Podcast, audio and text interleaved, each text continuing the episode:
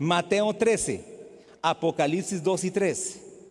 Recuerden que estos son dos pasajes claves. Uno de este, los evangelios sinópticos, que son los primeros cuatro evangelios, o los primeros tres evangelios, Mateo, Marcos y Lucas. Y luego Apocalipsis, que es el único libro profético del Nuevo Testamento, del Nuevo Testamento. Apocalipsis 13 y, eh, perdón, Mateo 13 y Apocalipsis 2 y 3 son dos capítulos que los dos nos dan o nos marcan un tiempo. Y es desde la primer venida de Cristo hasta la segunda venida y lo que está en medio de la primera y segunda venida. Eso lo expliqué la semana anterior. Entonces, ¿qué periodo abarca Mateo 13 y Apocalipsis 2 y 3? El periodo entre la primer venida y la segunda venida de Cristo. Es decir, entre la epifanía y la parusia, si lo quisiera tener en griego. Entre la epifanía, la primera, y la segunda, la parusia. Cuando digo segunda venida, ¿a qué me refiero? A ver si estamos bien, si no tengo que empezar de cero otra vez. ¿Qué es la segunda venida de Cristo? ¿O a qué me refiero la segunda venida? O más, más fácil, sí, tal vez se la dice enredada. ¿Qué antes, ¿qué precede a la segunda venida de Cristo? Casi, pero no. Tampoco, es lo mismo, rapto y arrebatamiento. La tribulación, exactamente, Johan. ¿Qué precede a la segunda venida de Cristo? Siete años de tribulación. Ahora, cuando hablamos de arrebatamiento, es el periodo, ¿recuerdan? Que se da y luego inmediatamente empieza los siete años de tribulación. Es decir, cuando hablamos la primera y segunda venida es la primera venida cuando Cristo, por supuesto, nace de una virgen, usted lo ha oído este, en Isaías capítulo 9 y 2, y dice, porque un hijo nos es nacido y su principado sobre su hombro, y se llamará su nombre admirable, consejero, Dios fuerte, Padre eterno, príncipe de paz, que esa es una serie que algún día quiero dar, se llama La revelación del nombre de Jesús en cinco formas.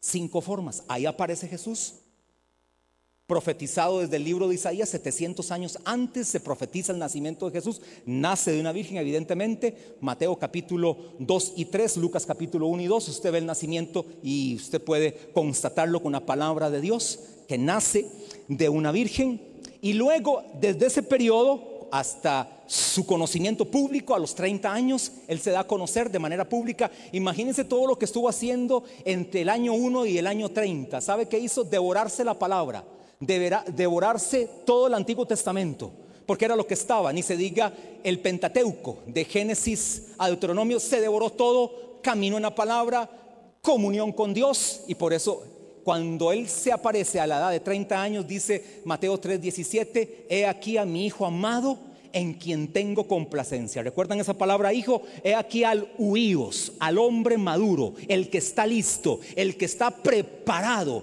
para iniciar este camino y luego termina con la segunda venida, que la segunda venida incluye desde el Pentecostés, o sea, hasta desde donde empieza hasta donde termina todo el Pentecostés, el siglo I hasta el siglo XXI, y no sabemos cuánto más, hasta los siete años de tribulación, inmediatamente cumplidos los siete años, es la segunda venida de Cristo.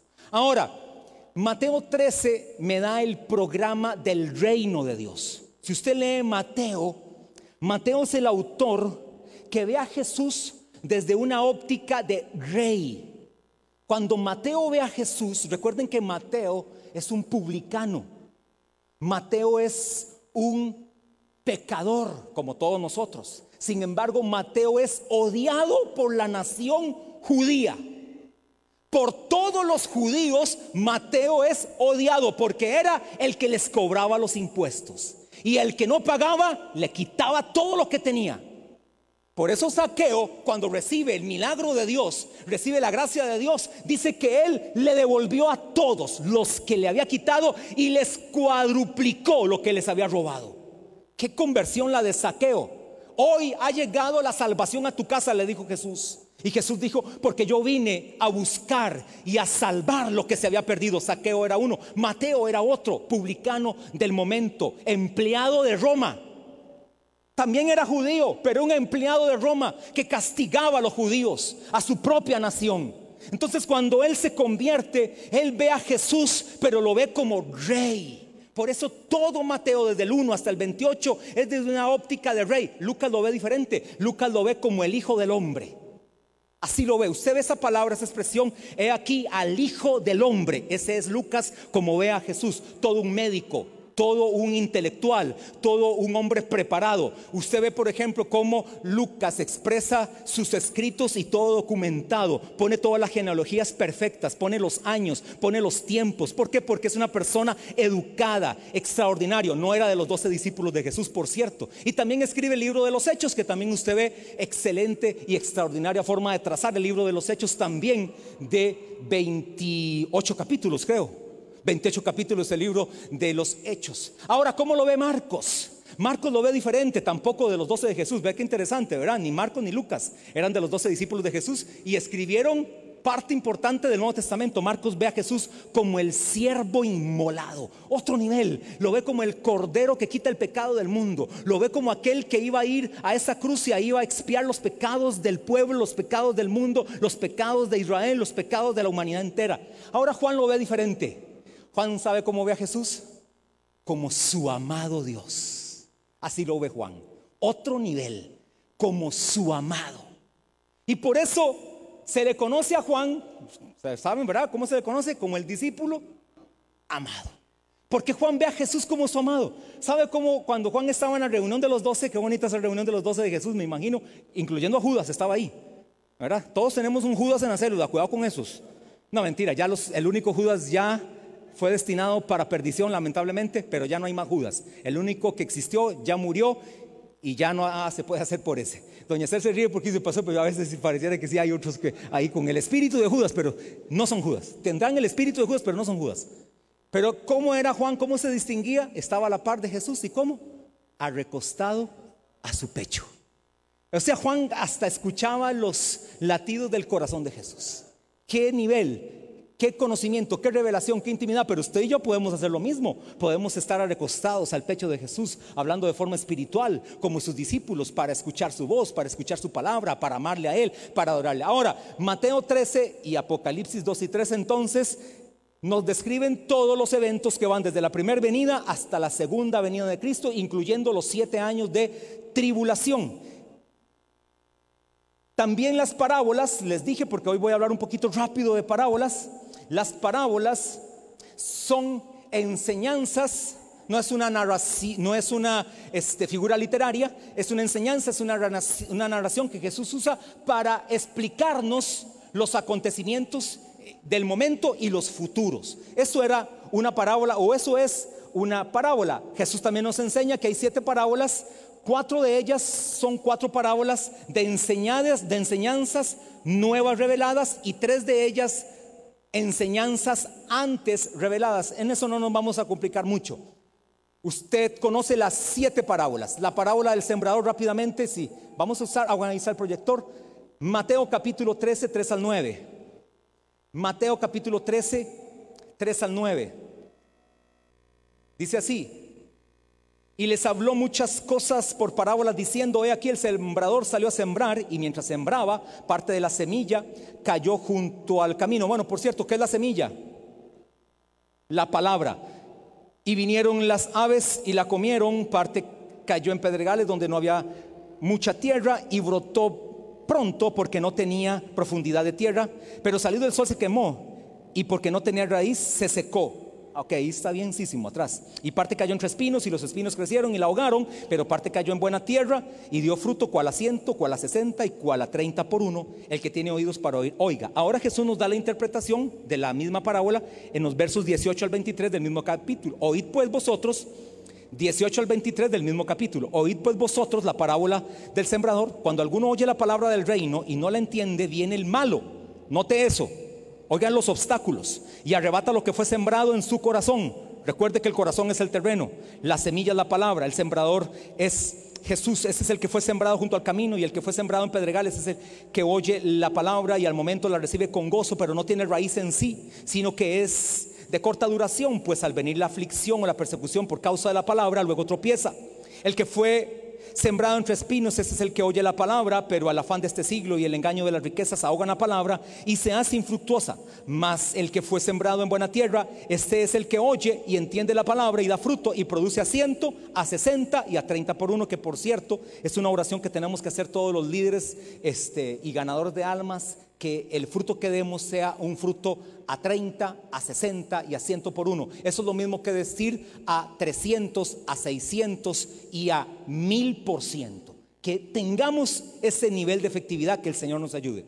También tengo que recordarles que Mateo capítulo 13 primariamente le está hablando a la nación de Israel, al pueblo judío, primariamente. Sin embargo, también en todo ese proceso hay enseñanza para nosotros la iglesia. Y Apocalipsis capítulo 2 y capítulo 3 primariamente le está hablando a la iglesia. Sin embargo, también hay enseñanza para toda nación. Y también hay un detalle en Apocalipsis capítulo 2 y capítulo 3 que lo vamos a ver. Ahí está involucrado una iglesia falsa en Apocalipsis capítulo 2 y 3. Porque algunos me van a decir, y ya sé que me lo van a preguntar, pastor, y entonces, ¿cómo hay gente de Apocalipsis capítulo 2 y 3 que pertenecen a la iglesia que va a estar en la tribulación?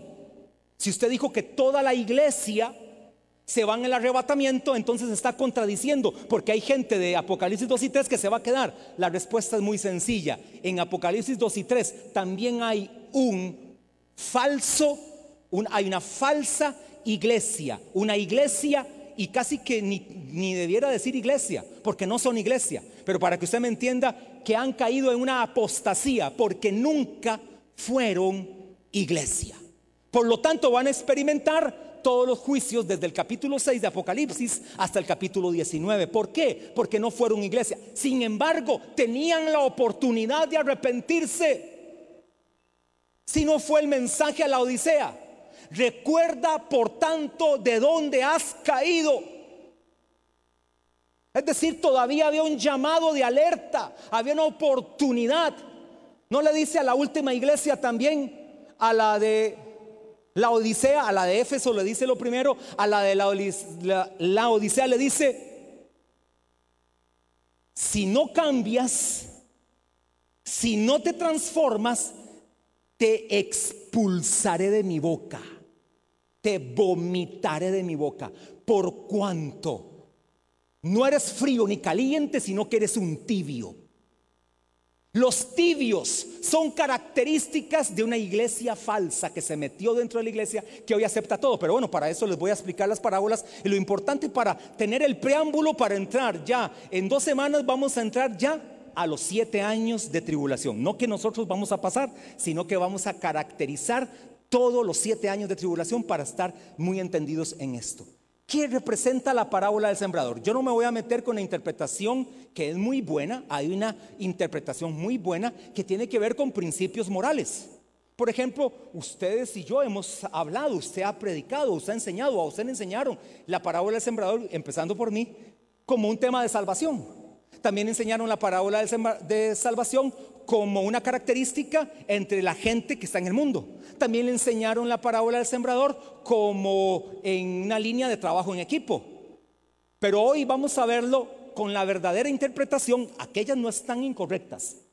Es decir, dar lecciones morales de, de Mateo capítulo 13 está totalmente correcto. Pero el mensaje claro tiene que ver con el programa del reino de Dios desde la primera venida hasta la segunda venida de Cristo y todo lo que acontece en ese tiempo. ¿Qué es la parábola del sembrador? ¿O cuál es el mensaje que el Señor Jesús, y note esto, ni más ni menos que el Señor Jesús es el que nos está dando el mensaje de las siete parábolas. Y ni más ni menos que también el Señor Jesús es el que da el mensaje a través de Juan de, Apocalipsis capítulo 2 y capítulo 3. Porque dice que habla a través de los siete espíritus de Isaías 11.2. Espíritu de Jehová, espíritu de sabiduría e inteligencia, espíritu de conocimiento y temor de Jehová, espíritu de temor y de revelación, creo que es el otro. Siete espíritus, que son los siete espíritus que hablan a las siete iglesias de Apocalipsis, que es ni más ni menos que el Señor Jesús.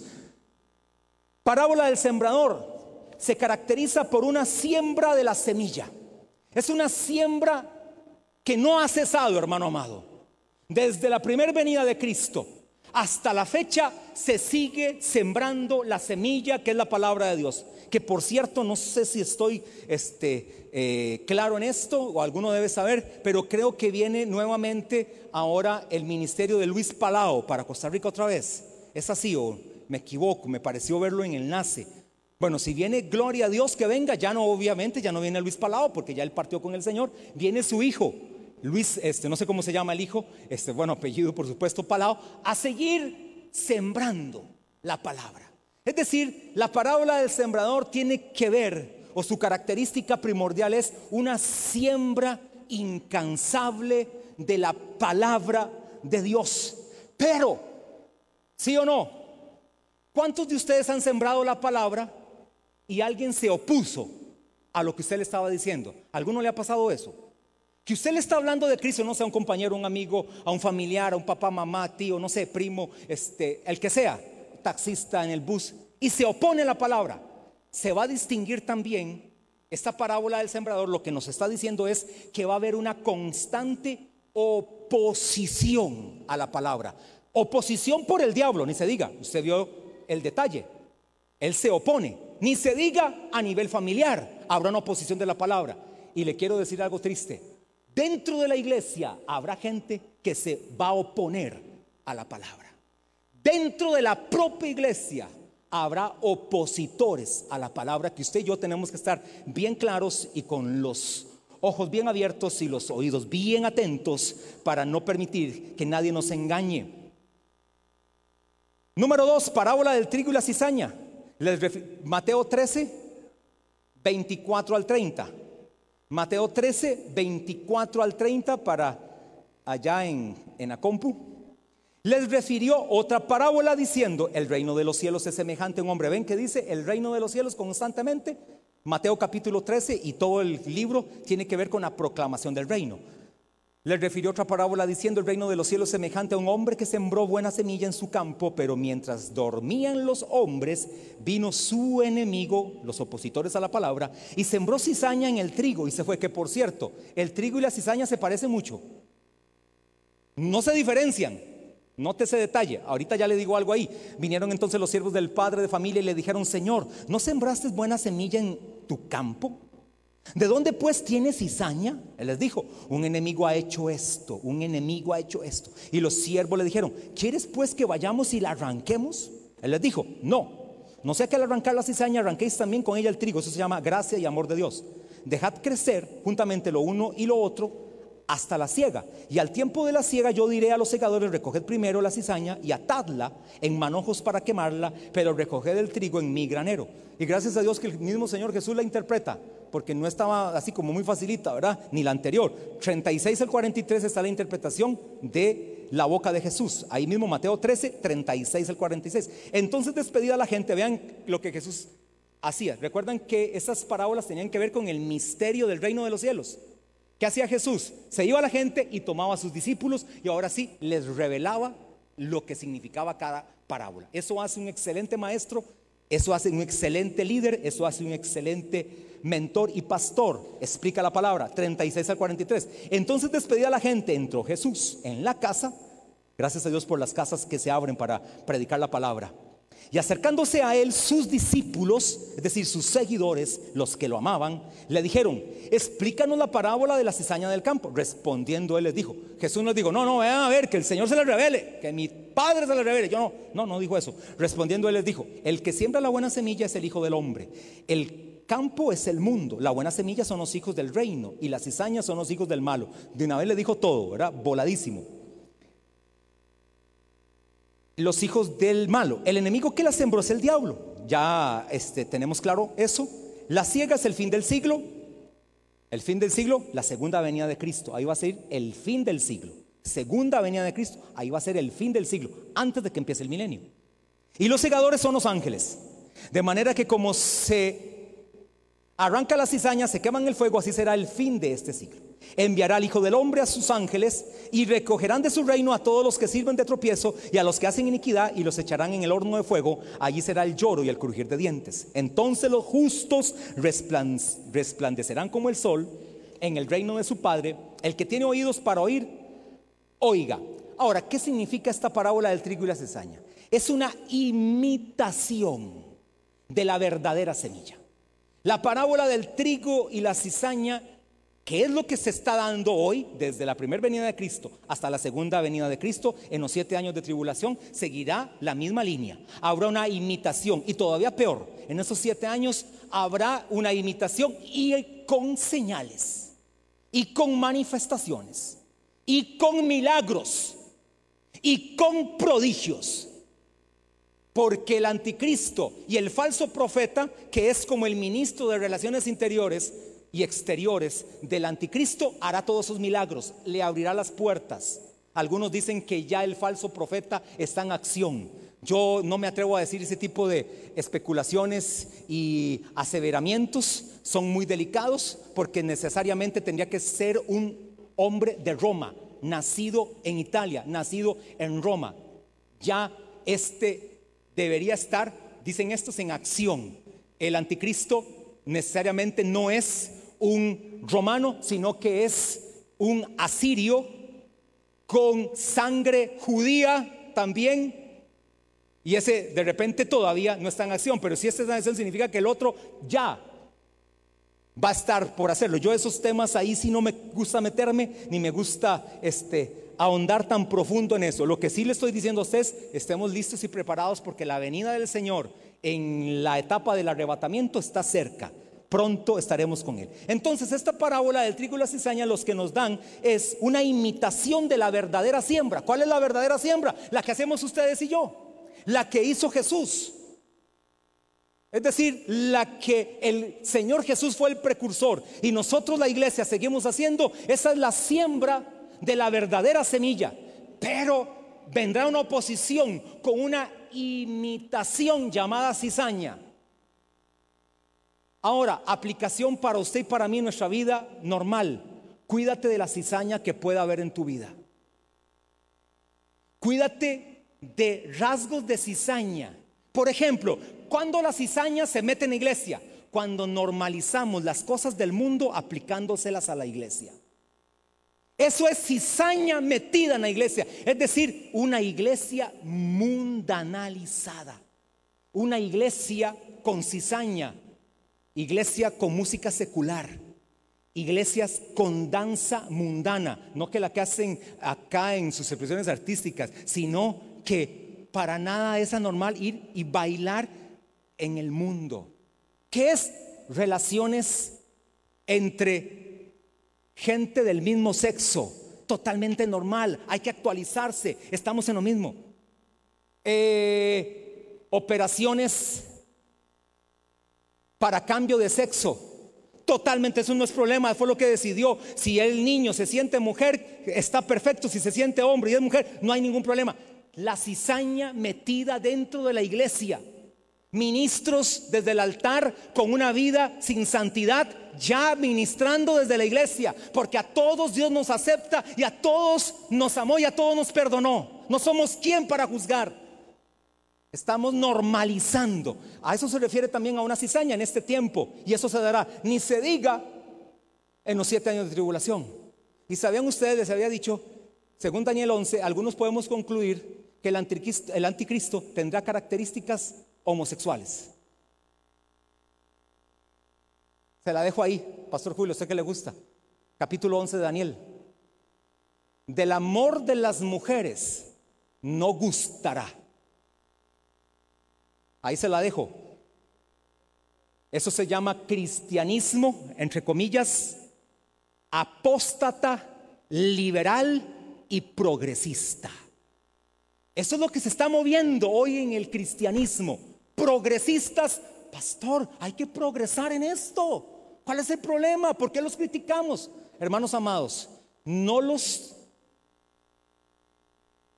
No es que no los aceptamos. Totalmente son aceptados, pero no estamos de acuerdo con su forma de vivir. Esa es otra cosa.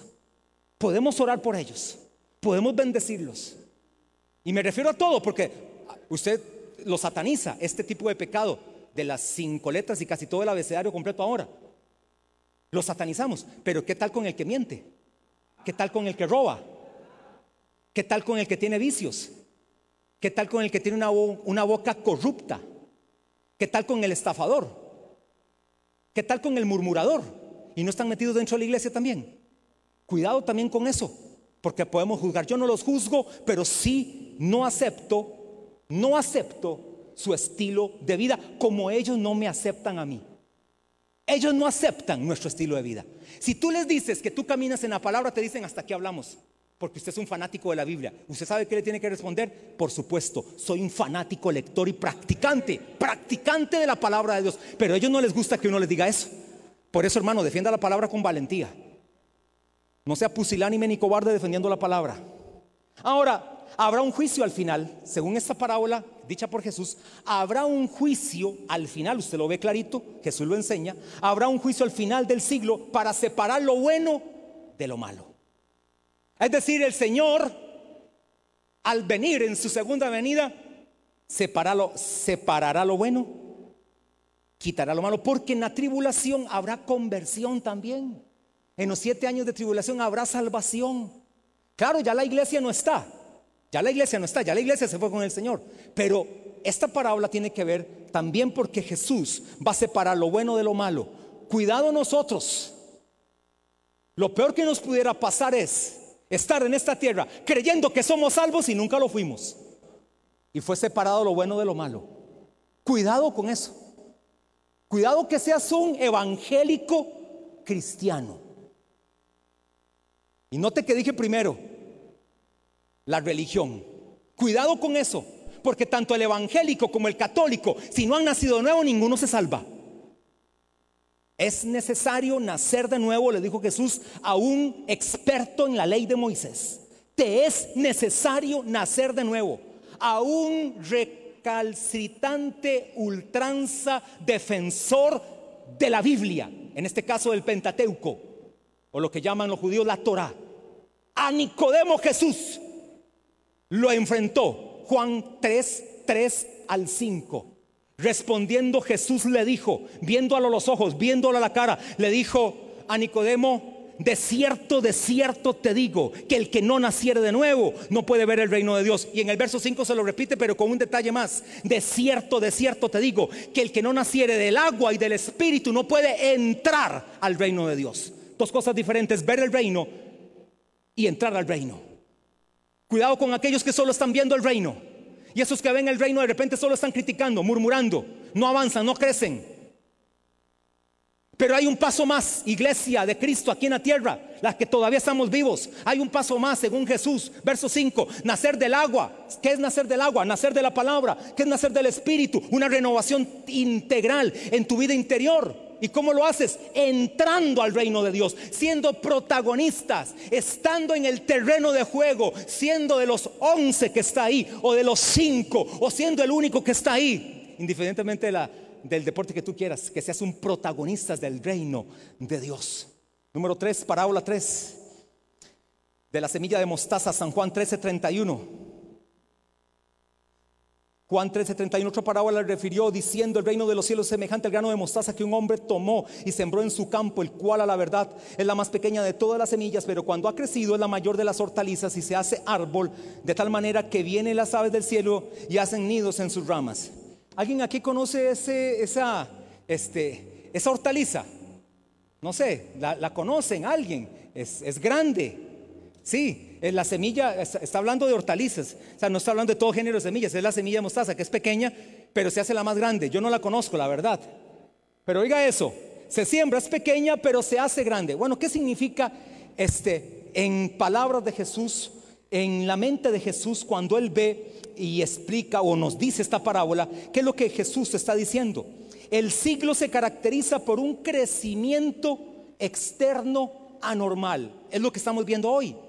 Hoy hay un crecimiento externo normal, desde la primera venida hasta hoy, ni se diga hoy, hay un crecimiento externo normal de todas las cosas. Hablamos de pecado, hablamos de, libertinaje, hablamos de tecnología, hablamos de este, innovación, hablamos de ciencia. Hay un crecimiento externo normal, eso es anormal. De forma desproporcionada, como la semilla de mostaza, que usted la ve y es súper pequeña. Aquí hemos regalado, creo, ¿verdad? Semillas de mostaza. Hasta eso hemos hecho nosotros. Regalamos una semillita de mostaza, como 100 semillas, ¿verdad? Un pedacito así, 100 semillas, dando a entender de que eso se te va a multiplicar y que la bendición de Dios va a venirte y que va a ser tan grande como el árbol cuando crece. Esta bonita es una forma de verlo, ¿verdad? Pero específicamente tiene que ver con un crecimiento anormal de las situaciones en este mundo. Ahora, Específicamente, ¿qué tiene que ver? Veamos ya el punto medular. Una perversión del propósito de Dios. Jesús lo que está diciendo, que en este tiempo, hermano, y dígame si no es cierto, hay una perversión del propósito de Dios en este siglo. Y lo peor será en los siete años de tribulación. La peor perversión será que muchos que no se fueron porque no eran cristianos serán seguidores del anticristo y se marcarán con el 666. Porque el que lo sanó, que fue el anticristo, luego se va a desenmascarar y luego los va a matar. Le estoy hablando palabra Apocalipsis 6 al 19. Le estoy hablando de sellos, trompetas y copas. Le estoy hablando de la gran ramera. Le estoy hablando de la Babilonia eclesiástica y la Babilonia política. Una perversión total y absoluta ahora. Y en este tiempo ya está pasando. ¿Cuántos hoy que fueron cristianos o se llamaban cristianos hoy hablan pestes de la iglesia y de Cristo? Nunca fueron cristianos. Nunca. Nadie que dice que Jesús es el Señor puede llamar anatema a Jesús, es decir, maldito. Nadie. Pero hay muchos que sí sabe qué pasó. Nunca, nunca fueron salvos. Y voy a terminar con esto porque si no voy a terminar a las 12. Para terminar en 5 minutos 11 y 20 y 25. Perdón por, lo que me pasé. Termino con esta que son las cuatro parábolas este, que Jesús da, que son los tesoros nuevos de verdades. ¿Recuerdan que les dije que hay un verso? Creo que es el verso, vamos a ver.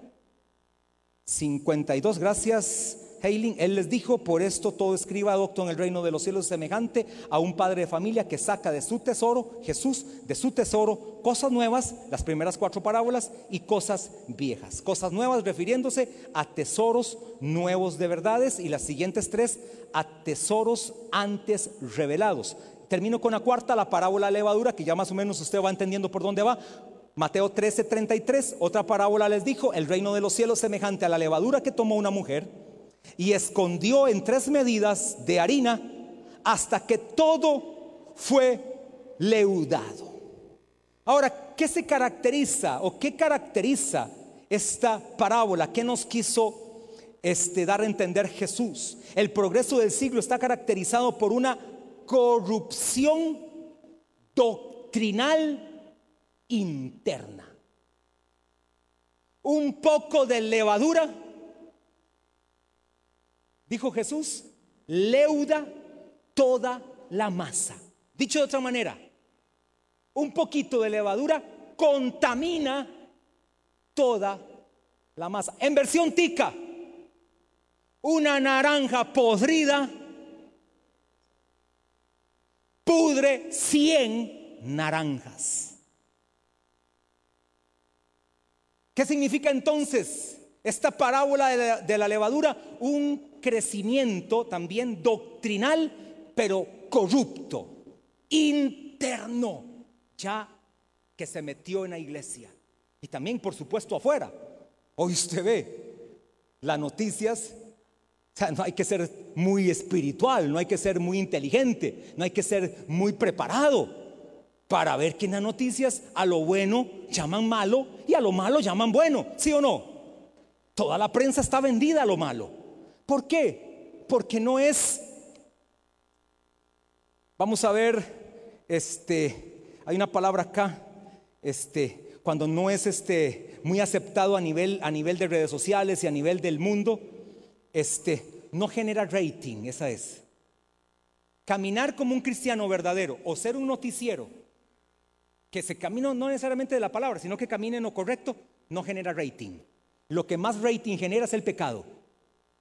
Eso sí genera rating. Lo bueno no genera rating. Ustedes ven las noticias. Se hace algo bueno, unas dos cositas ahí. Pero algo malo. Una marcha X allá en San José. Todos los noticieros la sacan y todo aplauden. Se hace algo cristiano. Nadie se dio cuenta que existió. Con costos enlaces saca algo. Que tienen el poder de la comunicación. Tienen el poder de la noticia. ¿Sabe por qué? Porque un poco de levadura leuda toda la masa. Por eso, jóvenes que están acá, hay jóvenes acá. Yo sé que su reunión es la reunión de ayer. La reunión de ayer es su reunión, jóvenes que están acá. Pero jóvenes que todavía vienen a esta de domingo. Cuando usted se hace una relación con una persona que no camina en sus principios, suena y usted de repente no va a estar de acuerdo conmigo. Tranquilo, no esté de acuerdo, pero la demostración después viene en el tiempo. Pesa más una persona impía que una cristiana en una relación. Y se lo digo porque la experiencia es así. Se casó usted en una relación que no eran del mismo pensamiento, con la misma forma de vivir, y usted terminó haciéndose a la persona que no tenía los principios de Dios. Por eso tenga cuidado. Si quiere tener un matrimonio de éxito, tenga cuidado hoy con el novio o la novia que va a tener. Tenga cuidado, porque un poco de levadura leuda toda la masa. Y aquí hemos terminado en relaciones de matrimonio con divorcio, con adulterio, fornicación, separación y todo el montón de enredos que vienen. Pague pensión, que usted reclame esto, que usted haga un enredo. ¿Sabe por qué? Porque usted tomó una decisión correcta de hacer una relación con una persona que no era la persona correcta. Porque usted quiso meterle a su relación un poquito de levadura y terminó contaminándote. De manera tal que ya ninguno de los dos está en Cristo. Habrá una corrupción de la agencia divina. ¿Cuál es la agencia divina? ¿Alguno sabe con lo que he dicho ya cuál es la agencia divina? Casi, pero lo que se siembra, la palabra. Habrá una corrupción de la agencia divina llamada la palabra. Por eso hoy usted puede escuchar a cualquiera que simplemente se prepara, hasta con conocimiento y estudios, delante de un monitor y empieza a transmitir. Y puede decir un montón de cosas que confunden tu mente, ensucian tus oídos dañan tu vida, dañan tu casa y tu matrimonio y terminas perdiendo un montón de cosas que habías alcanzado porque eso fue la corrupción que hubo en la palabra. Toman la palabra, pero corrompen la palabra. El día que yo le predique la palabra y esté corrompiendo su andar diario, lo lleve a un camino de deserción, a un camino de desastre, usted tiene total autorización de retirarse de esta iglesia. Porque la palabra que se está predicando te está llevando a la perdición. Pero si la palabra que se está predicando te lleva a crecer, te lleva a amar, te lleva a ser fiel, te lleva a ser un hombre de Dios, una mujer de Dios, un joven de Dios, te lleva a caminar en fidelidad, en lealtad, te lleva a ganar a otros, te lleva a anunciar de Cristo, estás en un buen lugar. Cualquiera que sea, estás en un buen lugar. Número 5 lo veremos de hoy en ocho días, la parábola del tesoro escondido, la parábola de la perla de gran precio y la parábola de la red. Serán tres parábolas que nos van a enseñar mucho y haremos un paralelismo, ahora este va a ser otro, paralelismo con el apóstol Pablo. Vamos a hacer una comparación de las siete parábolas, no las siete, vamos a usar cinco parábolas con mensajes del apóstol Pablo. Vamos a hacer un paralelismo. Y el paralelismo final, ese va a ser buenísimo, es las siete parábolas dichas por Jesús y los siete mensajes dichos por el apóstol Juan en Apocalipsis capítulo 2 y 3. Póngase de pie.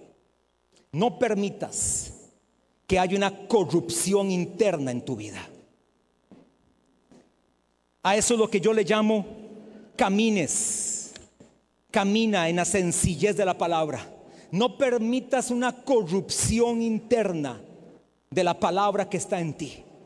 Camina, camina de forma sencilla en la palabra, tal cual como ella está escrita, tal cual como el Señor Jesús nos la enseña. Vivamos en la palabra, que nada nos separe de la palabra de vida, de la palabra escrita, de la palabra revelada, de la palabra autorizada. Esta te va a librar, te va a librar de muchas circunstancias difíciles. Caminar en la palabra te hace tener una vida financiera correcta.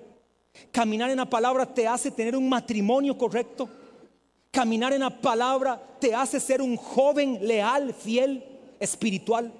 Caminar en la palabra te hace un empresario ordenado. Caminar en la palabra te hace una persona generosa, no egoísta. Caminar en la palabra te hace una persona excelente, no un mediocre. Caminar en la palabra te hace ser de un alto nivel y con un potencial extraordinario. Caminar fuera de ella te resta. Caminar fuera de ella no te da la seguridad correcta. Padre, hoy declaro que la semilla poderosa de la palabra de Dios, como decimos en algunos momentos, yo soy lo que la Biblia dice que yo soy, tengo lo que dice que tengo y puede hacer lo que dice que puedo hacer. Hoy vamos a escuchar la poderosa, la indestructible, la semilla eterna de la palabra. Que esa semilla en ti crezca de forma sana. Que no tenga cizaña que la corrompe. Que no tenga levadura que la contamine. Que no venga el malo y la quite de tu corazón. Señor, declaro una iglesia apasionada por la palabra, apasionada por los principios que ella nos indica. Padre, en el nombre de Jesús, los que están aquí, los declaro plenamente fortalecidos en Dios. Si aquí hubiera alguien en esta mañana que no tiene a Jesús como el Señor de su vida, que no tiene a Jesús como el que gobierna su vida, si hay alguien en esta mañana, hoy acá, que no ha reconocido a Jesús como el verdadero Dios y la vida eterna, si en esta mañana hay alguien acá que por ignorancia o por desconocimiento no ha tenido esa relación con Jesús, hoy, hoy puedes venir a Jesús. Si tú estás en esa condición y quieres hoy entregar tu vida a Jesús, pudieras venir un momentito aquí al frente, aquí, delante mío, al frente mío. Si hay uno, dos o tres, no sé. Y si no hay ninguno, es que todos son salvos. Pero si hay alguno o alguna que hoy quiere entregarle su vida a Jesús, pudiera salirse de la silla y venir aquí, al frente mío. Aquí tendríamos nada más distanciamiento de un metro. Tú al frente mío, para orar por ti, para que Jesús venga a tu corazón. Si no tienes a Jesús en tu corazón, ven a este lugar. Salte de la silla de donde estás, da unos 30 pasos y vienes aquí a entregar tu vida a Jesús. Eso lo hicimos muchos de los que estamos acá. Eso lo hicimos hace un año, hace 10, hace 20, hace 30 años. Entiendo que todos los que están aquí son salvos. Por lo tanto, cuida la semilla que está sembrada en tu corazón.